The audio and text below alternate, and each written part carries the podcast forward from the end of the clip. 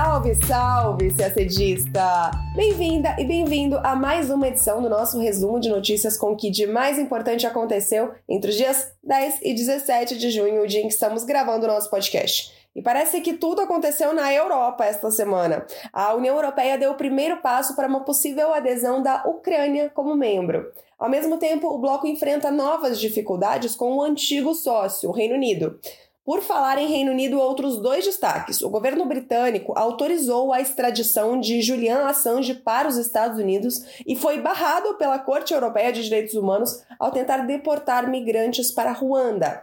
Acaba de sair um novo relatório Global Trends da Acnur com os dados de deslocamentos forçados no mundo. Foram 100 milhões de pessoas até maio de 2022. Também tem notícia de América Latina. A Venezuela assinou com o Irã um acordo de cooperação de 20 anos. E lá no Ártico, Dinamarca e Canadá resolvem uma disputa territorial antiga e criam a primeira fronteira terrestre entre o Canadá e a União Europeia. Tudo isso em detalhes você acompanha agora no nosso podcast. Na sexta-feira, dia 17, a Comissão Europeia, o braço executivo da União Europeia, recomendou que a Ucrânia receba o status de país candidato a membro do bloco, o que iniciaria formalmente o processo de adesão de Kiev. A presidente da comissão, Ursula von der Leyen, apresentou seu parecer quase quatro meses depois de a Ucrânia ter formalizado seu pedido de adesão. A recomendação da comissão foi apenas um primeiro passo de um longo processo de adesão que pode levar anos, até décadas, a depender da aceitação dos membros, é claro, mas também da adequação do país candidato às normas da União Europeia.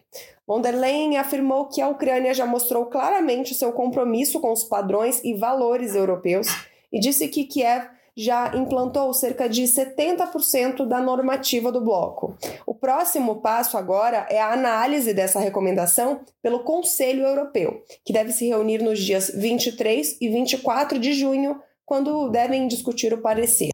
O presidente da Ucrânia, Volodymyr Zelensky, escreveu uma mensagem no Telegram afirmando que seu país vivia naquele dia um dia histórico. Na quinta, dia 16, um dia antes do anúncio da comissão, Zelensky tinha recebido em Kiev os presidentes da França, Emmanuel Macron, da Romênia, Klaus Iohannis, o chanceler da Alemanha, Olaf Scholz, e o premier da Itália, Mario Draghi. E os quatro prometeram defender o status de país candidato na próxima reunião do Conselho Europeu. A Rússia afirmou que acompanha esse processo com grande atenção, dado o reforço do elemento de defesa do bloco. A Comissão Europeia também recomendou o status de país candidato à Moldávia, mas ainda não para a Geórgia. Segundo a comissão, a Geórgia precisará ainda respeitar uma série de condições antes de superar essa etapa. Esses dois países também contam com territórios separatistas pró-Rússia, Transnistria, no caso da Moldávia, e Abcásia e Ossétia do Sul, no caso da Geórgia. Tanto Moldávia quanto Geórgia pediram sua adesão à União Europeia em março, logo após o início da invasão à Ucrânia. E o tema Brexit voltou às manchetes da semana. Na segunda-feira, dia 13, o governo britânico apresentou ao parlamento um projeto para modificar unilateralmente o protocolo da Irlanda do Norte, uma das partes mais controversas do Brexit. O objetivo é facilitar o comércio entre a Grã-Bretanha e o território norte-irlandês, que faz parte do Reino Unido e, portanto, não faz parte mais da União Europeia. Se essa lei for aprovada, ela vai isentar produtos britânicos da obrigação de passar por controles alfandegários no comércio com a Irlanda do Norte. Autoridades da União Europeia denunciaram o que seria uma violação de acordo internacional, enquanto o Premier disse que as mudanças são legais e relativamente triviais. A polêmica em torno do protocolo da Irlanda do Norte é consequência do Brexit, que retirou o Reino Unido do mercado comum europeu e tornou produtos que cruzam as fronteiras entre os antigos parceiros sujeitos à aduana e a inspeções sanitárias, como a Irlanda está na União Europeia e a Irlanda do Norte não, o divórcio né, entre Reino Unido e União Europeia exigiria criar uma fronteira dura, como se chamam, né, na ilha irlandesa, o que poderia reanimar um conflito ainda latente. A fórmula de compromisso entre as duas partes na época foi manter a Irlanda do Norte dentro do mercado único de bens do bloco europeu. A fiscalização passaria a ser feita na fronteira marítima entre a Grã-Bretanha, que inclui Inglaterra, Escócia e País de Gales, e a ilha irlandesa. Apesar de ter assinado o acordo, o premier Boris Johnson não cumpriu na prática esse acordo e ameaçou mais de uma vez simplesmente ignorar os compromissos. Pois bem, na quarta-feira, dia 15, chegou a resposta da União Europeia. O bloco anunciou dois novos processos judiciais contra o Reino Unido como retaliação à tentativa do premier britânico de modificar o protocolo da Irlanda do Norte. As ações não estão ligadas diretamente às alterações que Boris deseja fazer, até porque elas não estão valendo, mas às alegações de que Londres vinha descumprindo partes do protocolo. O processo pode resultar em multas impostas pelo Tribunal de Justiça, embora essa possibilidade deva levar meses para ocorrer. Ainda falando de Reino Unido, nesta sexta-feira, dia 17, o governo britânico aprovou a extradição de Julian Assange para os Estados Unidos. Assange, que é australiano, foi quem fundou o Wikileaks e é responsável por um dos maiores vazamentos de documentos secretos das Forças Armadas norte-americanas. Em nota, o governo britânico disse que os tribunais do país não consideraram que a extradição seria opressiva, injusta ou um abuso de processo. Também não consideraram incompatível com os direitos humanos, incluindo o direito a um julgamento justo e a liberdade de expressão, acrescentando que, enquanto estiver nos Estados Unidos, Assange será tratado adequadamente, inclusive em relação à sua saúde. Assange mantém o direito de recorrer da decisão em até 14 dias. O fundador do Wikileaks é procurado por autoridades norte-americanas devido a 18 acusações criminais, incluindo espionagem relacionada ao vazamento via Wikileaks de registros militares e telegramas diplomáticos confidenciais, que, de acordo com o governo dos Estados Unidos, colocou vidas em perigo. A saga legal de Julian Assange começou no final de 2010, quando a Suécia pediu sua extradição devido a alegações de crimes sexuais. Quando perdeu o caso em 2012, perdão, ele se refugiou na embaixada do Equador em Londres, onde viveu durante sete anos. Assange foi retirado da embaixada em abril de 2019 e preso na sequência por violação das condições de fiança da justiça britânica, ainda que o processo sueco contra ele tenha sido arquivado. Desde então, ele luta contra a extradição aos Estados Unidos. Antes de o governo do Reino Unido autorizar a extradição, uma juíza britânica tinha decidido que Assange não deveria ser deportado, dizendo que seus problemas de saúde mental poderiam levá-lo ao suicídio caso fosse condenado e mantido em uma prisão de segurança máxima. Mas a deliberação foi revertida depois que os Estados Unidos apresentaram um pacote de garantias, incluindo a promessa de que Julian Assange poderia ser transferido para a Austrália para cumprir qualquer sentença. E agora a última notícia sobre Reino Unido. Estava marcado para esta terça-feira, dia 14, o primeiro voo que levaria para Ruanda requerentes de asilo que entraram de maneira irregular no Reino Unido mas o voo foi cancelado a poucas horas da decolagem, depois de uma série de liminares da Corte Europeia de Direitos Humanos que impediram as deportações.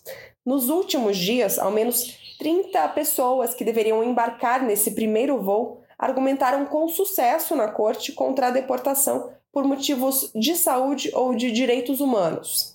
A ministra do Interior do Reino Unido, Priti Patel disse que ficou desapontada, mas afirmou que o governo não será impedido de dar continuidade às deportações. Ela lembrou que a medida teve vitórias judiciais domésticas e afirmou que todas as decisões da Corte Europeia seriam revisadas por sua equipe. Essa política de imigração foi anunciada pelo premier Boris Johnson em abril deste ano e foi logo considerada uma das mais controversas de sua gestão. Por meio dessa política, o governo britânico enviará imigrantes que entram no país de maneira irregular para buscar asilo em Ruanda, que, em troca, receberá um montante inicial de 120 milhões de libras. A Acnur, a agência da ONU para refugiados, apontou na época que Ruanda oferece sim há décadas um refúgio seguro, mas criticou o programa de Boris Johnson. Gillian Triggs, alta comissária assistente para a área de proteção da Acnur, disse que as nações ricas deveriam apoiar os imigrantes que Ruanda já abriga, não transferir outros para lá como se fossem commodities, nas palavras dela. No dia 16 de junho, quinta-feira, a Acnur, a agência da ONU para refugiados, divulgou uma nova edição do relatório Global Trends, com os dados mais recentes sobre as pessoas que foram forçadas a deixar suas casas. Um número que só tem aumentado ano a ano e que chegou a 100 milhões em maio de 2022. Os deslocamentos ocorrem devido a perseguições, conflitos, violência, violações aos direitos humanos ou eventos que perturbaram a ordem pública. Entre os exemplos recentes estão a invasão da Ucrânia pela Rússia, que causou a mais veloz e uma das maiores crises de deslocamento forçado de pessoas desde a Segunda Guerra Mundial, além de outras emergências humanitárias, como o conflito no Tigré, na Etiópia, e a crise no Afeganistão.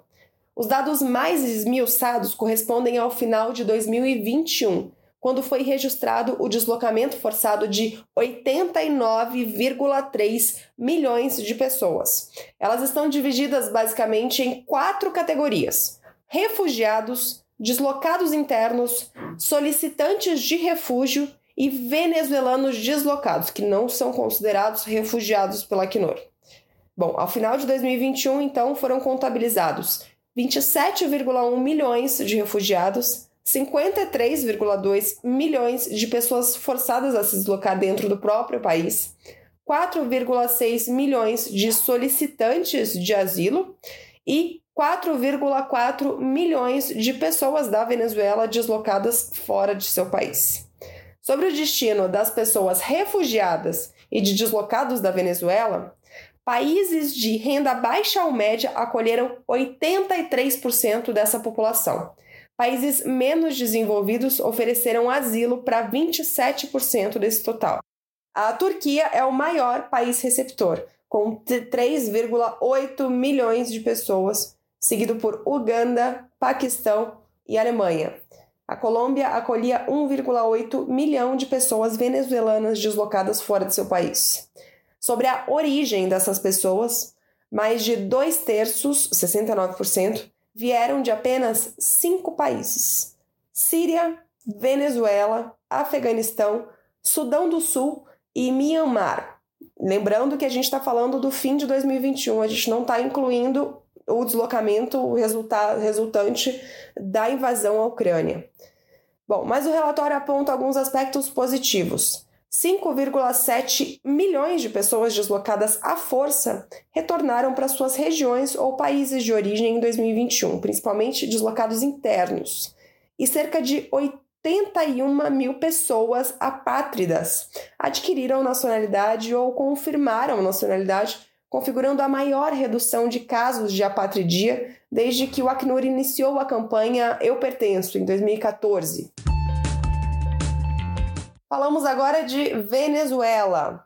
Neste sábado, dia 11, o venezuelano Nicolás Maduro, em visita a Teherã, assinou com o Irã um acordo de cooperação de duração de 20 anos em diversas áreas, nos âmbitos político, econômico, turístico, petroleiro e petroquímico. Não foram revelados muitos detalhes do acordo. Maduro apenas afirmou que os dois países compartilham uma amizade indestrutível e destacou que possuem grandes frentes de cooperação nas áreas de petróleo, gás e petroquímica, a nível financeiro com o Banco Nacional de Desenvolvimento Irã-Venezuela e também do setor de defesa. Maduro mencionou projetos conjuntos entre os dois países para produzir alimentos na Venezuela e exportar ao Irã e para outros países da região. Ele citou o milagre econômico na produção de alimentos realizado pelo Irã, que pode inspirar seu país. Além disso, Maduro anunciou a retomada a partir de 18 de julho de um voo Caracas-Teherã.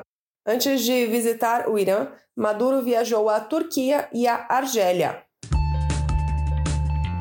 E o Canadá e a Dinamarca resolveram uma disputa de décadas por um pequeno território desabitado do Ártico, a ilha de Hans.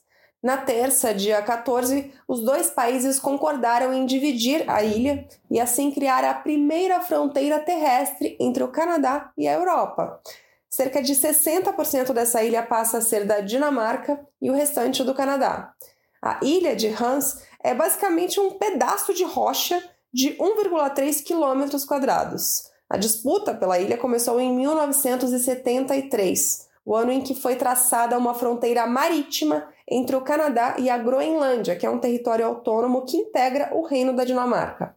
Dinamarqueses e canadenses sobrevoam a ilha de helicóptero há décadas para reivindicar a soberania da ilha, provocando protestos diplomáticos, campanhas online e até um pedido canadense para boicotar os doces dinamarqueses. Durante essas visitas ministeriais, cada lado colocava uma bandeira e deixava uma garrafa de uísque ou licor tradicional como um presente para o outro lado. É por isso que alguns chamavam o conflito de Guerra do Uísque. Bom, para a chanceler canadense Melanie Joly, que fez eh, esse acordo, que celebrou o acordo, essa foi a mais amigável de todas as guerras. Já o chanceler dinamarquês Jeppe Kofod lembrou que a resolução pacífica do conflito surge em um momento de graves violações das normas internacionais em outras partes do mundo, fazendo referência ao conflito na Ucrânia. O chanceler, inclusive, afirmou que os dois países mostraram que disputas antigas podem ser resolvidas pacificamente, seguindo as regras, e que ele espera que essa experiência inspire outros países a seguir o mesmo caminho. E a gente termina o nosso podcast por aqui. Uma ótima semana, bons estudos e até sexta-feira que vem.